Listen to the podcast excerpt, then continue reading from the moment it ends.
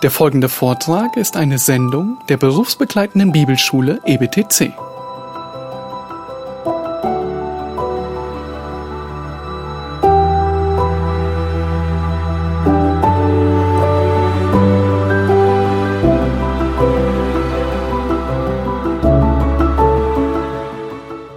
Die Postmoderne als Vollendung der Moderne. Wenn man sagen wollte, das sei Absicht, dann wäre das gut. Also, sie mündet in die Postmoderne.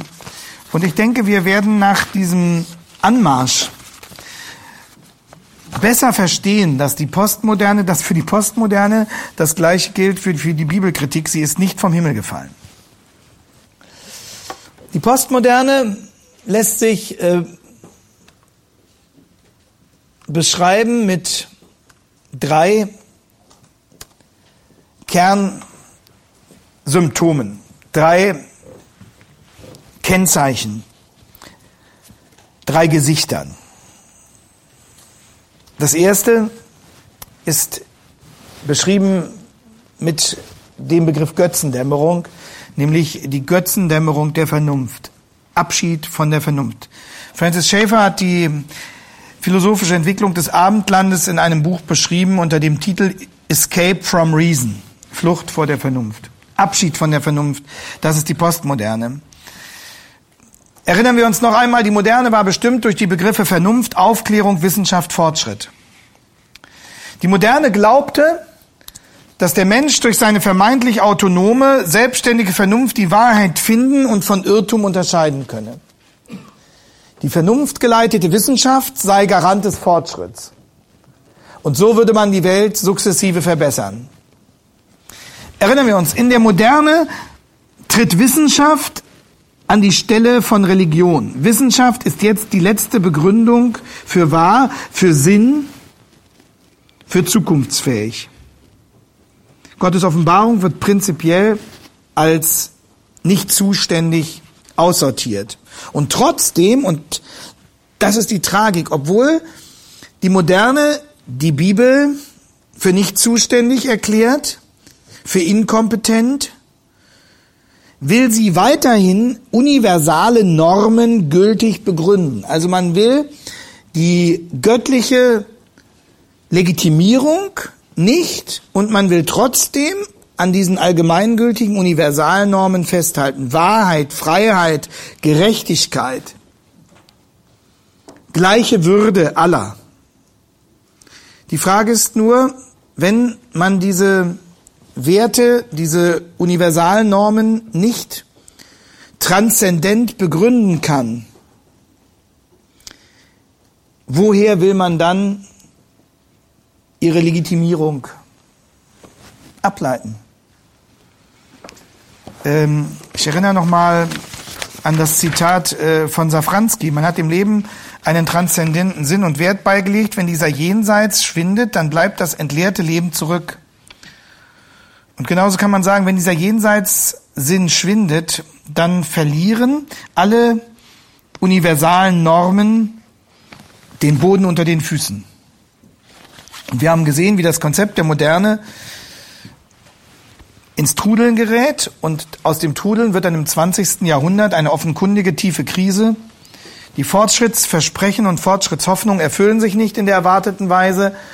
Sogar Vernunft und Wissenschaft, Freud hat das ja gesagt, wenn auch aus seiner ideologischen Verkrümmungsperspektive, aber, aber andere haben das wesentlich sachlicher festgestellt. Vernunft und Wissenschaft sind offensichtlich nicht so leistungsfähig, wie es die, Propheten, die Propheten der Aufklärung versprochen hatten.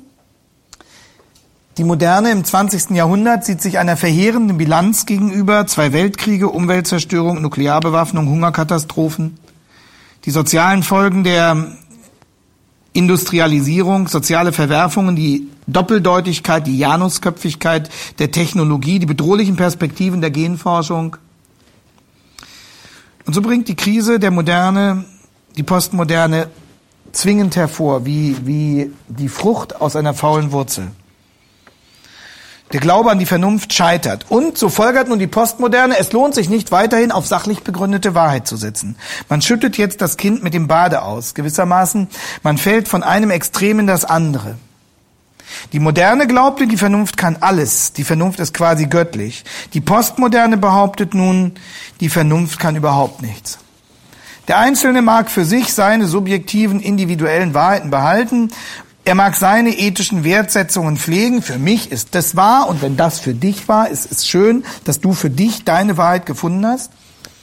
Aber er darf dafür keine öffentliche, allgemeine Gültigkeit mehr beanspruchen. Keine allgemeine Gültigkeit. Es gibt keine verbindliche Wahrheit, die sich in vernünftigen Sätzen ausdrücken lässt. Das ist das Glaubensbekenntnis der Postmoderne. Und das wiederum hält sich aber interessanterweise für eine verbindliche Wahrheit. Es gibt keine verbindliche Wahrheit, die sich in vernünftigen Sätzen ausdrücken lässt. Und damit äh, wird auch evident offensichtlich der fatale Selbstwiderspruch, der rationale Selbstwiderspruch der Postmoderne. Die Aushöhlung, der Verlust der Wahrheit ist das Ergebnis des Scheiterns der Moderne. Dort hat man sich auf den Verstand verlassen, hat die Offenbarung abgelehnt. Und weil man die Offenbarung ablehnte, konnte man keine universalen Normen mehr begründen und konnte die Moderne auch die entscheidenden Fragen der Menschen nicht mehr beantworten. Und so, wir haben das gezeigt, stehen viele menschliche Theorien in Konkurrenz miteinander, man kann sich nicht einigen, man findet keine einheitliche Erklärung der Welt, man findet keine allgemeingültige Antwort auf die Sinnfrage und man, man steht äh, vor dem Phänomen der Fragmentierung. Die gesamte Erkenntnis zerbricht in lauter Einzelstücke. Sie wird fragmentiert. Und jeder sucht sich dann gewissermaßen aus den Scherben das heraus, was ihm persönlich und seinem Geschmack entgegenkommt. Nur man kann damit kein Lebensfundament bauen.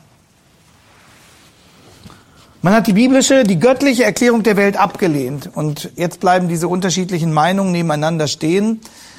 Die allumfassende Welt- und Geschichtssicht mit dem Anspruch göttlicher Offenbarung wird als Anmaßung verworfen. Und damit gibt es nun keine plausible Erklärung mehr für das Ganze. Äh, die Postmoderne hat sich ja auf die Fahnen geschrieben, jede Metageschichte zu verbieten. Metageschichte bedeutet der Gesamtrahmen, der die Entwicklung einer Epoche oder womöglich der gesamten Weltgeschichte in einem einzigen Durchgang gewissermaßen in einer Gesamterklärung erläutert.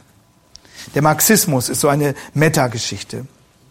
Der Islam erzählt eine Metageschichte. Er erläutert die gesamte Geschichte aus der Perspektive des Koran und zeichnet damit ein Gesamtbild, ein Gesamtverständnis dessen, was unsere Existenz ausmacht. Die biblische Sicht ist eine Metageschichte. Die, die Existenz des Kosmos und dieser Welt und des Menschen erklärt durch Schöpfung, Sündenfall, Erlösung, Gericht und Vollendung. Und ähm, die These postmoderner Denker lautet, wir müssen die Metahistorie bannen, denn überall dort, wo eine Metageschichte vertreten wird, hat dies in Tyrannei geendet. Also wer von einer absoluten Wahrheit überzeugt ist, der wird diese Überzeugung von dieser absoluten Wahrheit, von dieser verbindlichen Sicht der Geschichte am Ende notfalls immer mit Waffengewalt durchsetzen. Für manche Meta historischen Konzepte ist das zutreffend für den Islam, für den Kommunismus. Aber es gibt eben auch den Gegenbeweis. Es gibt äh, den Gegenbeweis, dass äh, christliche Märtyrer bereit waren, selbst zu sterben und nicht andere zu töten, sondern selbst zu sterben, weil sie von der biblischen Gesamtsicht der Welt und der Geschichte überzeugt waren weil sie dem Gott, der uns diese Gesamtsicht, diese Metageschichte offenbart hat, vertrauten. Also die Warnung vor der Metageschichte. Vorsicht, das sind die Fundamentalisten aller Schattierungen, vom Islam bis hin zu den evangelikalen Freikirchen, die alle glauben, die Welt verstanden zu haben. Und wer glaubt, eine verbindliche Wahrheit über die Welt zu kennen, der wird früher oder später zum Terroristen. Das ist etwas vereinfacht formuliert, äh, das Denken dahinter, das die Warnung vor der Metageschichte motiviert.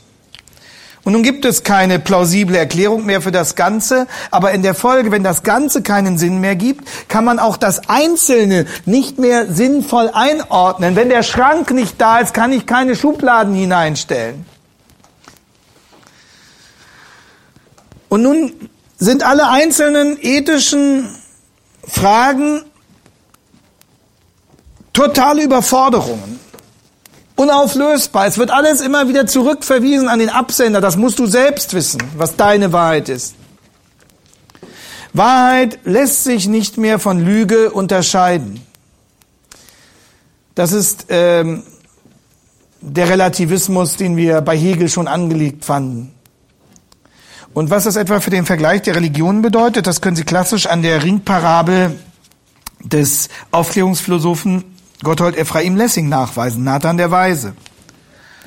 Es geht nicht um Wahrheit im Streit der Religionen, sondern es geht um pragmatische Koexistenz, bestenfalls zum Wohl des solidarischen Miteinanders in der Gesellschaft. Also äh, die Frage bei, bei Nathan, der Ringparabel ist gar nicht, welcher der drei Ringe ist nun der wahre, sondern jeder soll sozusagen die Qualität seines Ringes Judentum, Islam, Christentum dadurch erweisen, dass er aus seinem Glauben die besten ethischen Konsequenzen herauswachsen lässt. Und da sollen sie quasi in einen Wettstreit der ethischen Musterschüler eintreten und damit Werbung machen für den Wahrheitsgehalt ihres Glaubens. Die Frage ist nicht, welcher Ring ist nun der wahre, sondern wie können alle drei Ringe miteinander existieren zum Wohle des Ganzen der Menschheit. Da nimmt ähm, Lessing viel von dem vorweg, was wir dann äh, bei Hans Küng, dem katholischen Theologen, wiederfinden in seinem Projekt Weltethos. Wenn der Weltfrieden auf Dauer gewährleistet sein soll, dann brauchen wir eine Weltreligion. Und in diese Weltreligion müssen alle verschiedenen Glaubensausprägung ihren Anteil einbringen und fragen nach der gemeinsamen ethischen Schnittmenge. Das ist äh, die postmoderne Version der Ringparabel. Und so zerbricht im Prozess der Aufklärung die Einheit des Denkens, Fragmentierung und trotzdem die das war der Unterschied zwischen Moderne und Postmoderne.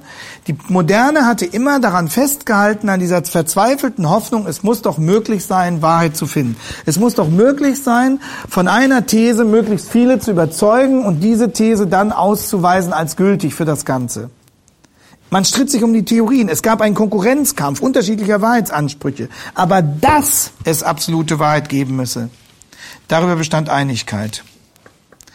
Aus postmoderner Perspektive wird dieser Kampf um die Wahrheit, wird, wird äh, das nur noch als eine Illusion, als eine naive Illusion wehmütig belächelt. Die Hoffnung auf Wahrheit ist ein Märchen aus alter Zeit. Und äh, so kann man zusammenfassend sagen, die Moderne hat den Glauben an verbindliche, erkennbare Wahrheit unterminiert und die Post Moderne hat ihn schließlich eliminiert.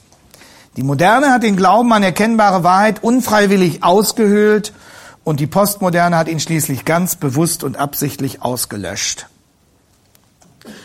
Und insofern erweist sich die Postmoderne eben nicht als Bruch mit der Moderne, wie man das äh, bisweilen fälschlich angenommen hatte, sondern als logische Fortsetzung und logische Vollendung der Moderne. Also nochmal, die Moderne hatte die Chance auf Wahrheit unfreiwillig zerstört, weil sie die entscheidende Quelle der Wahrheit ablehnte. Und die Postmoderne hat aus dem Scheitern der Moderne die Konsequenzen gezogen und das Projekt der Wahrheitssuche für immer beendet. Und deswegen äh, zeugt es doch von erschreckender Kurzsichtigkeit und äh, Blauäugigkeit, wenn äh, etwa im Rahmen der Emerging Church ähm, Konzeption viele gedacht haben, die Postmoderne könne zum Bundesgenossen der Christen gemacht werden. Woraus folgerte man das? Man folgerte das aus der, aus der moderne Kritik, der Postmoderne. Und da ja die Christen an manchen Stellen auch die Moderne kritisieren, also die weltanschaulichen ähm, Axiome der Moderne, wie wir sie hier aufgezeigt haben, haben viele in ihrer Kurzsichtigkeit gedacht, die Postmoderne, das ist unser Bundesgenosse. Wir gehen gemeinsam gegen die Moderne vor. Dabei hat man übersehen, dass die Postmoderne ein noch viel mächtigerer und grundsätzlicherer Feind des christlichen Glaubens ist als die Postmoderne. Worin besteht ähm, die Gemeinsamkeit ähm, der Christen mit der, mit der Postmoderne? Die Gemeinsamkeit mit der Postmoderne besteht an der moderne Kritik, an der Moderne, die die Vernunft vergöttlicht hat. Darin besteht die Gemeinsamkeit der, der Christen mit der Postmoderne. An welcher Stelle aber unterscheidet sich der christliche Glaube fundamental substanziell von der Postmoderne? Die, die Postmoderne behauptet, dass es keine Wahrheit gibt.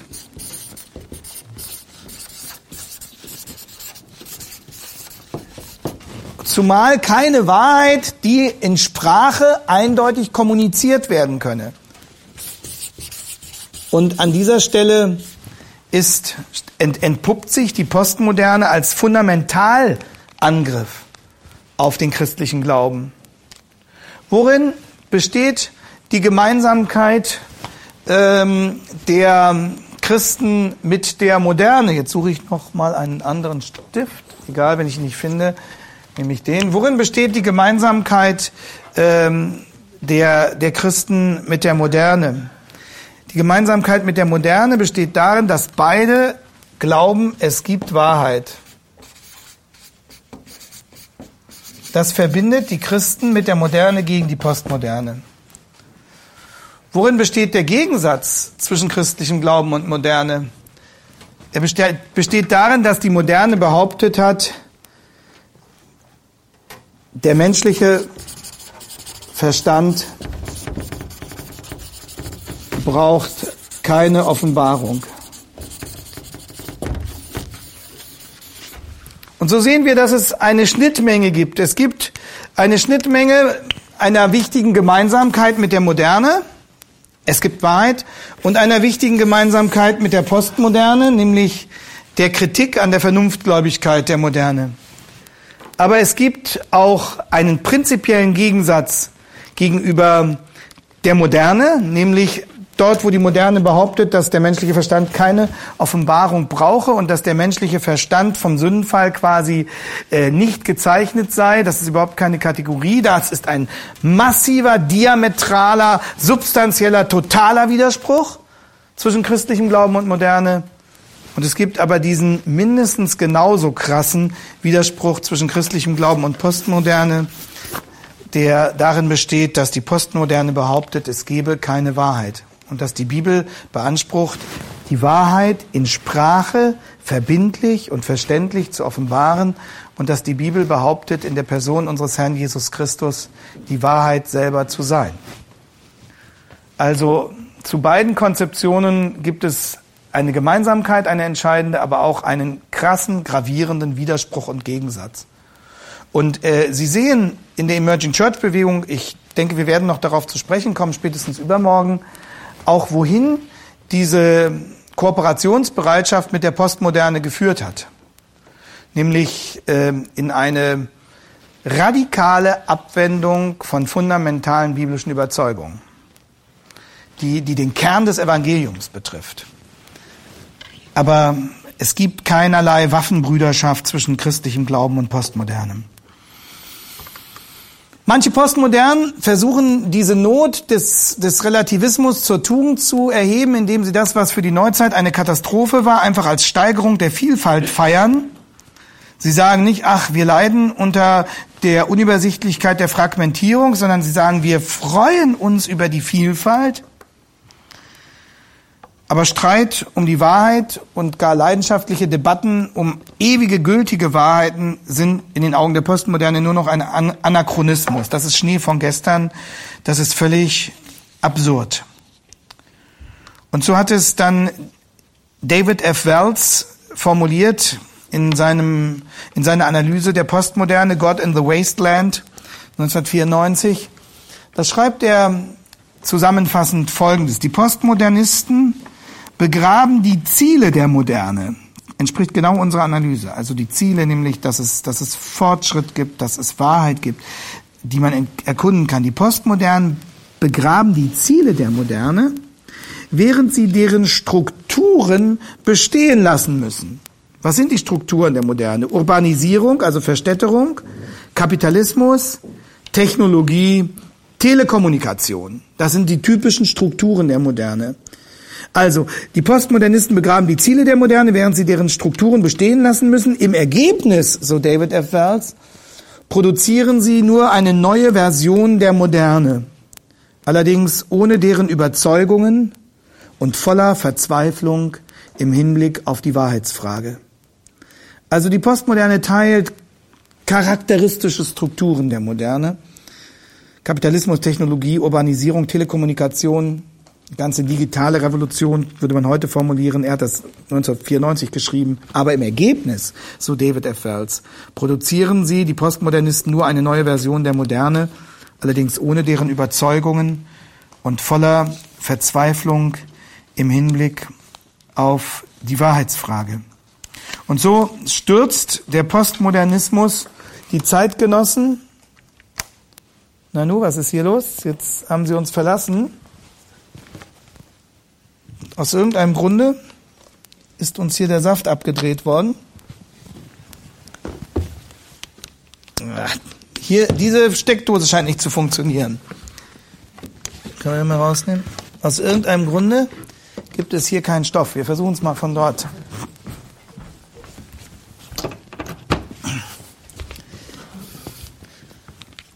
Nee, hier gibt's auch nichts. Komisch. Wird doch hoffentlich nicht an meinem Verbindungsteil hier liegen. Gibt es. Ja, schauen wir mal. Nee. Komisch. Kann man das da vorne nochmal probieren? Ja. So, so komplex ist die Gliederung auch nicht. Notfalls kriegen wir das auch so hin. Aber es wäre schön, wenn wir hier Na, sieht man was? Ja, jetzt leuchtet es wieder. Okay. Wahrscheinlich ähm, haben die hier überall den Strom abgedreht, weil ich zu viel Spannung ausstrahle. Irgendwie. Das ist vielleicht eine Vorsichtsmaßnahme. Entweder um das Leben des Referenten zu schützen oder um diese Bühne vor Detonation. Okay, also wir kommen äh, jetzt zu einem zweiten Kennzeichen der Postmoderne, das immer schon mitgelaufen ist. Abschied von der Vernunft war das erste, Götterdämm Götzendämmerung. Und das zweite ist eben dieser totale Relativismus. Ich hatte schon gesagt, ähm, so relativistisch ist die Postmoderne auch nicht. Sie vertritt eben diese absolute Wahrheit, dass es keine Wahrheit geben könne. Das ist ein ironischer Selbstwiderspruch. Das ist auch ein aggressiver Widerspruch gegen die Christen. Aber ansonsten verschreiben sie sich dem prinzipiellen Pluralismus. Und äh, es ist wichtig, dass wir diese Unterscheidung verstehen zwischen prinzipiellem Pluralismus und praktischem modernen Pluralismus. Ähm, es wird gleich deutlich werden, worin der besteht. Also der postmoderne Pluralismus das ist der neue Glaube, der totale Pluralismus. Der postmoderne Pluralismus ist totalitär. Der praktische moderne Pluralismus ist dem demokratisch. Das muss man unterscheiden. Praktischer moderner Pluralismus kämpft für die freie Meinungsäußerung. Jeder muss seine Meinung sagen können. Weltanschaulicher postmoderner Pluralismus ist totalitär denn er will absolute Aussagen verbieten. Das ist ein totalitärer Anspruch. Keiner darf dann mehr behaupten, meine Aussage ist wahr und deine Aussage ist falsch. Weltanschaulicher oder prinzipieller Pluralismus könnte man auch sagen, bedeutet, ich muss dem anderen nicht nur die Freiheit zugestehen, seine Meinung zu vertreten, sondern ich muss seine Meinung genauso als wahr anerkennen, wie ich meine eigene Position für wahr halte. Ich darf vielleicht gerade noch sagen, wir aus christlicher Sicht können Homosexualität für uns nicht als eine akzeptable Lebensform anerkennen. Ich darf aber nicht mehr sagen, Homosexualität ist Sünde. Sondern wir für uns können sie nicht anerkennen, aber selbstverständlich ist es völlig, äh, völlig legitim und auch ein, ein äh, tragfähiges Verständnis von, von Wahrheit und Sexualität, wenn andere äh, Homosexualität oder ähm, Transsexualität praktizieren und propagieren. Das ist postmodern. Das müssen wir zugestehen, postmodern, wenn wir uns dieser Ideologie unterwerfen. Ich habe meine Wahrheit, ja, aber du hast deine Wahrheit und beide Wahrheiten sind gleichermaßen wahr.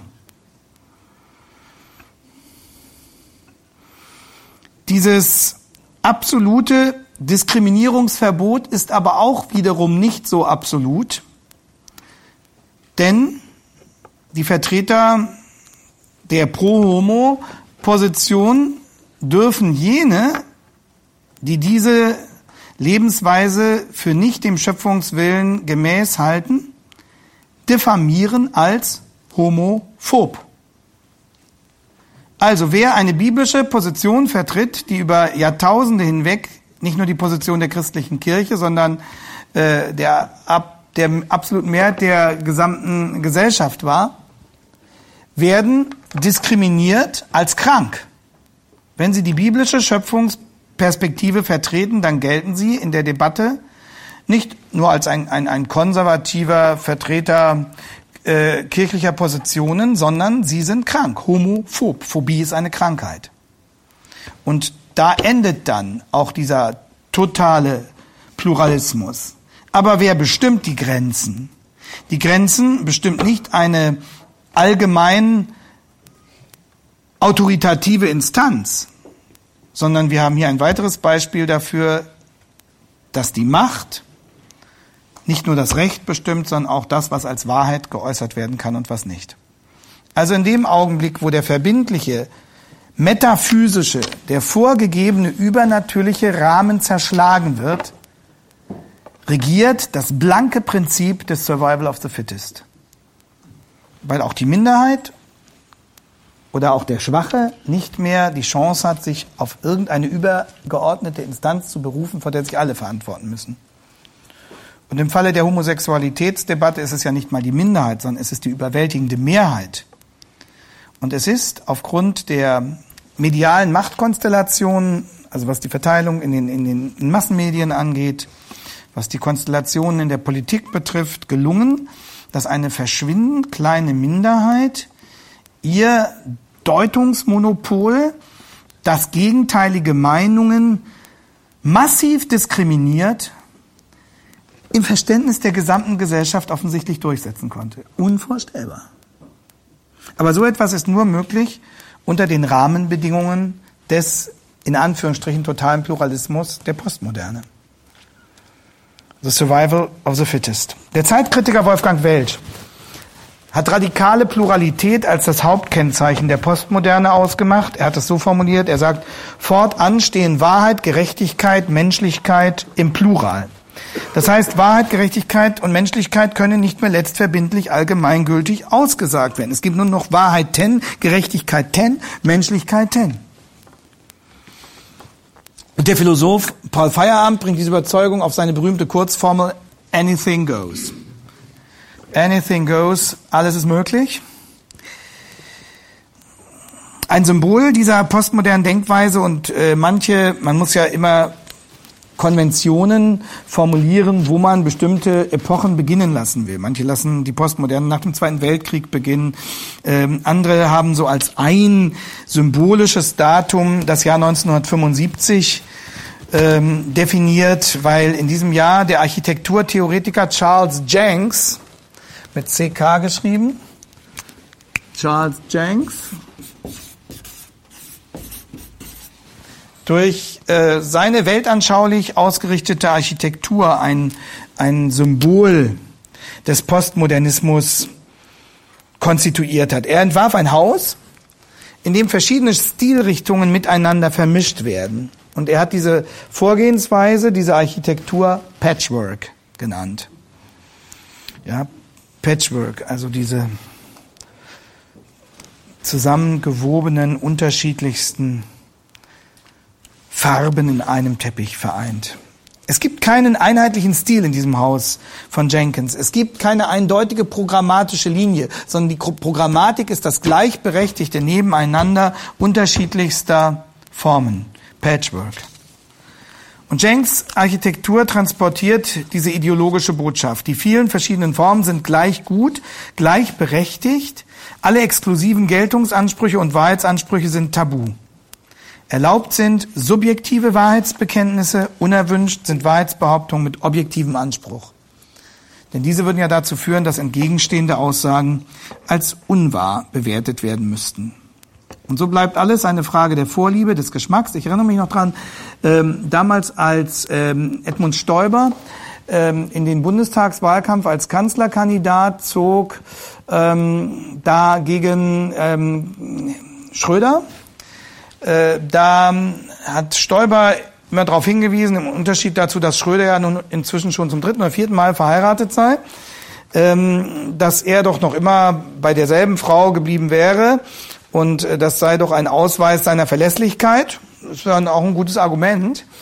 Ähm, aber er fügte dann ähm, gut postmodern äh, gestutzt hinzu, aber ich will natürlich meine Lebensweise niemandem aufdrängen. Das ist meine persönliche Entscheidung. Also es wird nicht mehr gewagt, eine, eine solche ethische ähm, Größe, also eine, eine, ein, ein ethisches Kriterium als allgemein verbindlich öffentlich einzufordern sondern es wird gesagt, das ist meine persönliche Meinung. Ich privat finde das besser, aber es äh, ist in keiner Weise objektiv als falsch zu bewerten, dass Schröder schon die dritte oder die vierte Frau hat. Das ist genau dieses Denken, das eben bis in die konservativen Kreise sich hineingefressen hat und äh, auf vielen Umwegen auch in manche evangelikalen Kreise längst eingedrungen ist. Und äh, so fragen wir dann in einem letzten Schritt, wohin führt nun ähm, dieser totale Pluralismus äh, und äh, wir ziehen die Bilanz der Verzweiflung. Äh, David F. Wells hatte das ja formuliert. Ähm, zurück bleibt nur äh, die volle, äh, äh, also sie produzieren eine neue Version der Moderne, ohne deren Überzeugung und voller Verzweiflung im Hinblick auf die Wahrheitsfrage. Und diese Verzweiflung hat viele Gesichter. Ich erkenne mindestens drei. Das erste Gesicht der Verzweiflung, alles Nachdenken, wird sinnlos. Die Moderne hatte die Vernunft vergöttert, die Postmoderne gibt sie der Lächerlichkeit preis. Und äh, so fordert sie von der Vernunft nicht nur Bescheidenheit, nicht nur Einsicht in die eigenen Grenzen, das wäre ja vom biblischen Standpunkt aus sogar geboten, das wäre genuin reformatorisch, der Vernunft ihre Grenzen zu diktieren und ähm, ihre Fehlbarkeit in Erinnerung zu rufen und ständig in Erinnerung zu halten. Nein, die Postmoderne geht weit darüber hinaus. Sie verabschiedet die Hoffnung, dass es überhaupt verbindliche Wahrheit gibt, die man je erkennen, verstehen oder gar noch kommunizieren könnte. Und so hat die Historikerin Gertrud Himmelfarb mit B wie die Farbe, eine Amerikanerin meines Wissens, Himmelfarb, Gertrud Himmelfarb, ähm, folgende Bilanz formuliert. Sie hat gesagt, Postmodernismus ist die Leugnung der Idee an sich von Wahrheit, Realität, Objektivität, Vernunft oder Fakten. Das sind alles Worte, die jetzt von Postmodernisten nur noch in Anführungszeichen geschrieben werden. Ja, es ist die Leugnung der Idee von Wahrheit und Realität und Objektivität und Vernunft an sich. Und äh, Himmelfarb fährt fort, es ist eine total permissive, also alles erlaubende Philosophie, Anything goes und es ist außergewöhnlich, wie weit das gegangen ist. So schreibt sie in den 90er Jahren.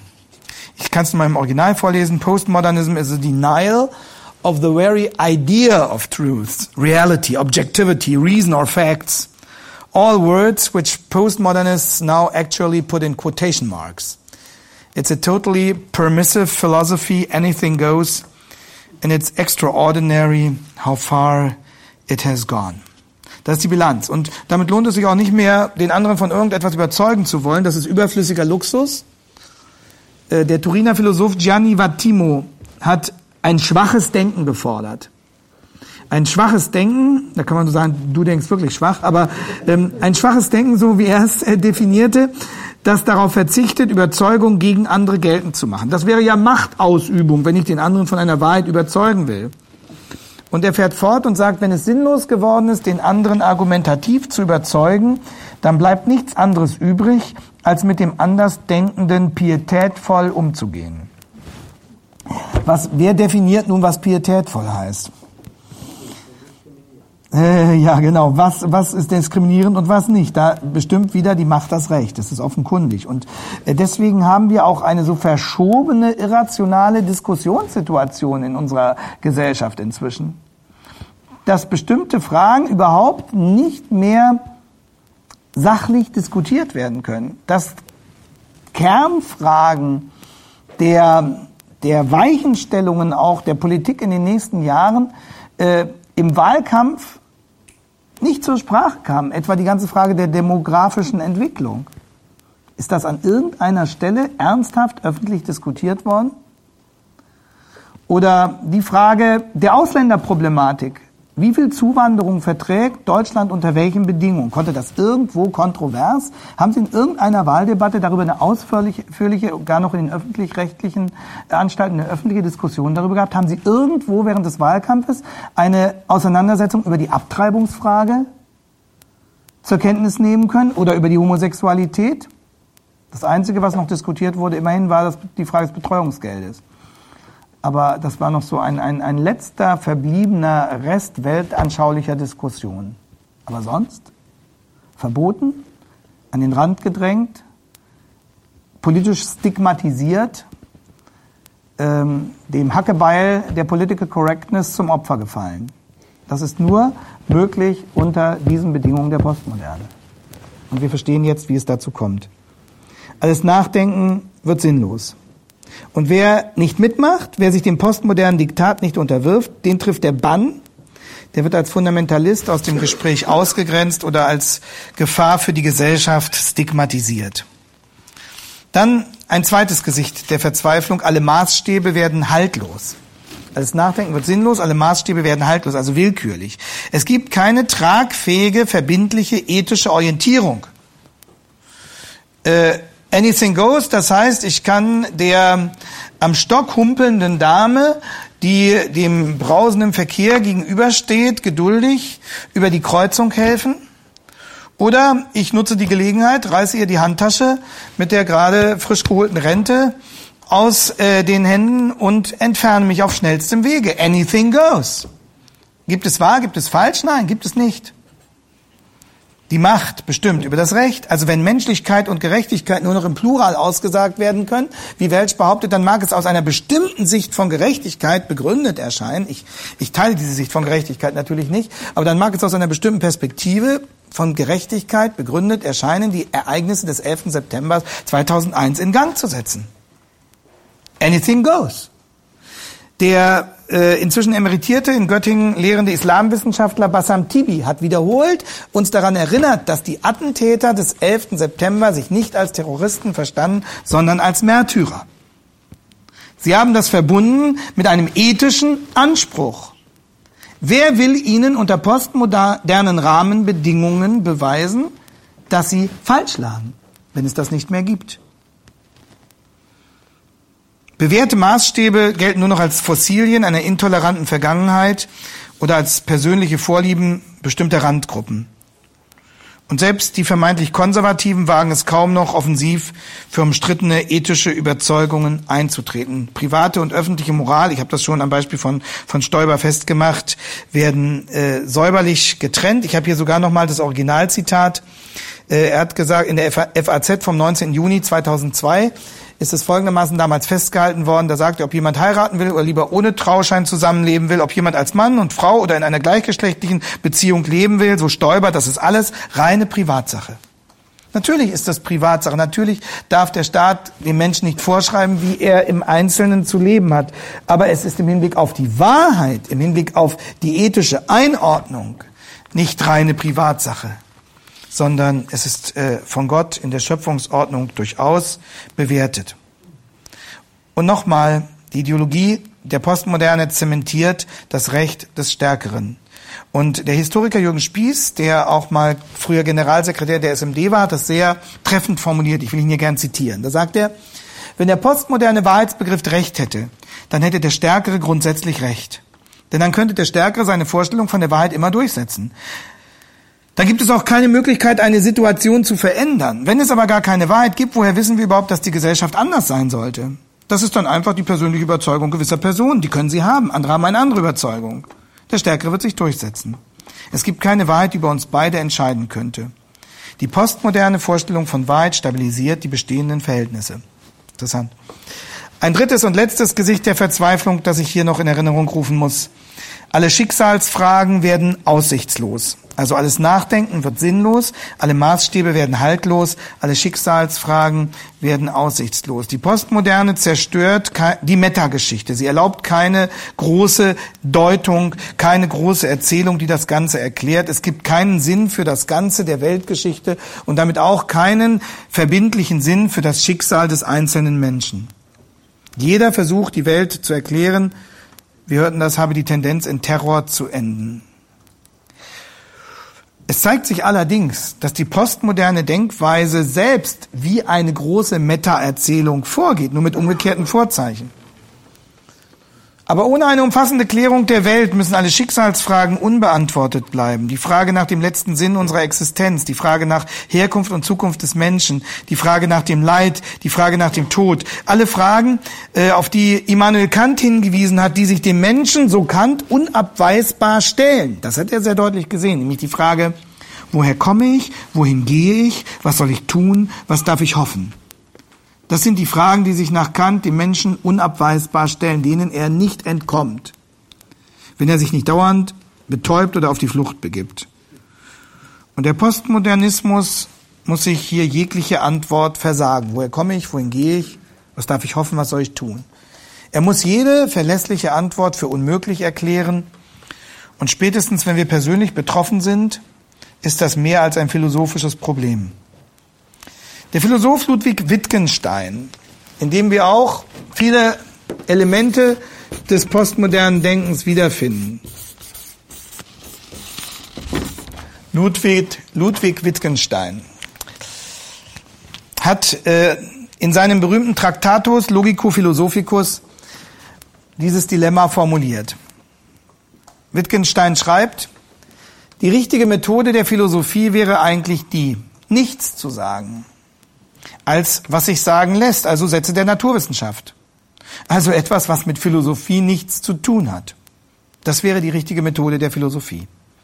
Diese Methode wäre für den anderen unbefriedigend. Er hätte nicht das Gefühl, dass wir ihn Philosophie lehrten.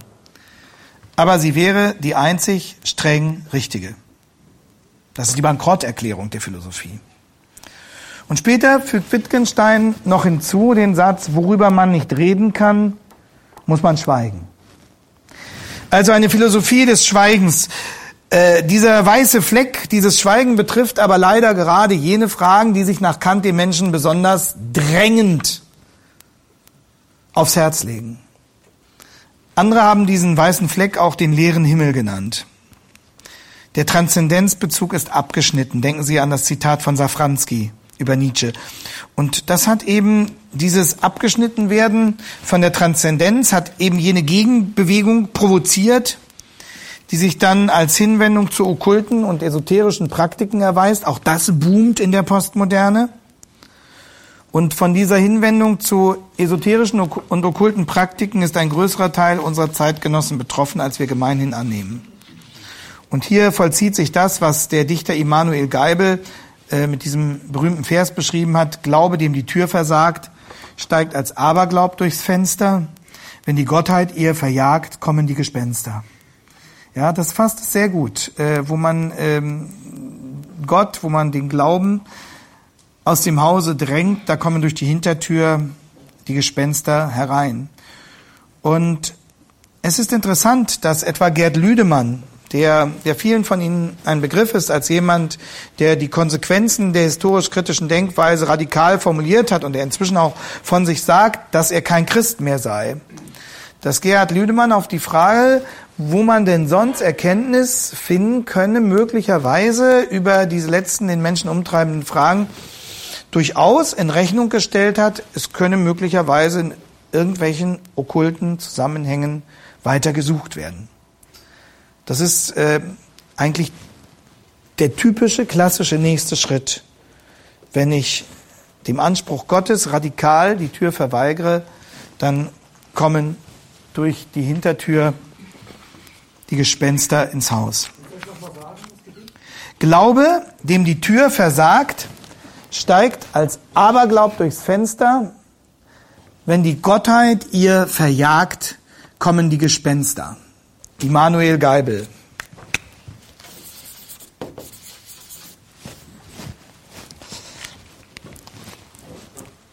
Ich denke, wir müssen jetzt die Einzelheiten der Postmoderne nicht weiter entfalten. Sie ist gekennzeichnet durch den Abschied von der Vernunft, durch das Heraufkommen eines neuen, totalen, aber nur begrenzt totalen Pluralismus, der eben dann auch in einen totalitären Pluralismus umkippt, an den Stellen, wo bestimmte Pressure Groups ihre, ihre gnadenlose Macht einfach durchsetzen und der letztlich eine Flucht in die Verzweiflung ist, weil alle echten Antworten auf echte Fragen, weil alle wahre Wahrheit, wie Francis Schaeffer sagt, äh, per Definitionem, also von vornherein verboten ist. Soweit die Geistesgeschichte als, als Konkurrenz des Schriftprinzips. Ich äh, will es nochmal zusammenfassen. So. Hier haben wir es nochmal vor uns. Äh, zunächst dieser, dieser durchaus hoffnungsvolle Impuls des Aufblühens der Naturwissenschaften, aber dann äh, angesichts der Zurückweisung der biblischen Offenbarung, der Rückzug auf das erkennende Ich, das sich als nicht so leistungsfähig erwiesen hat, wie Descartes und Kant hofften, der, der parallele Zugang dann äh, von der Seite des Empirismus her, der vor allem im angelsächsischen Raum beheimatet war, dann Hegels Versuch, ähm, diese Sackgasse nochmal zu überwinden, ihr zu entkommen durch äh, den Ansatz einer neuen Metahistorie, einer neuen Geschichtsphilosophie. Aber damit hat er den Relativismus nur gewissermaßen festgeschrieben, die Antithese durch die Synthese ersetzt. Und was wir dann als das Stolpern der Postmoderne wahrnehmen, ist gewissermaßen der Abgesang auf die enttäuschten Hoffnungen. Und dieser Abgesang findet dann seine letzte Strophe, findet dann seine Vollendung in der Postmoderne die das Suchen nach Wahrheit nur noch als ein naives Märchen belächeln kann. Und jetzt kommt die Pause und dann werden wir noch ein, ein paar Vorüberlegungen miteinander treffen, um den Nachmittag vorzubereiten. Wir werden jetzt in einem nächsten Schritt fragen, wie hat sich dieses Denken nun ausgewirkt auf die speziellen Entscheidungen der Theologie auf dem Weg zur Bibelkritik. Aber es ist wichtig, dass wir sehen, die Theologie denkt nicht im luftleeren Raum. Die Theologie ist immer zeitgenössische Theologie. Die Theologen sind immer beeinflusst von den weltanschaulichen Systemen, die sie umgeben. Ohne den Postmodernismus wäre so ein Konzept wie die Emerging Church oder so eine, eine Konzept, Fülle, wie die diversen Emerging Church Stränge präsentieren, nie denkbar gewesen. Es gibt da durchaus eine, eine Wechselwirkung und Francis Schaeffer hat die These vertreten, dass in der Regel die Theologen die Letzten waren, die sozusagen sich dann, dann auch die Waffen gestreckt und sich den Auswirkungen des Zeitgeistes ergeben haben.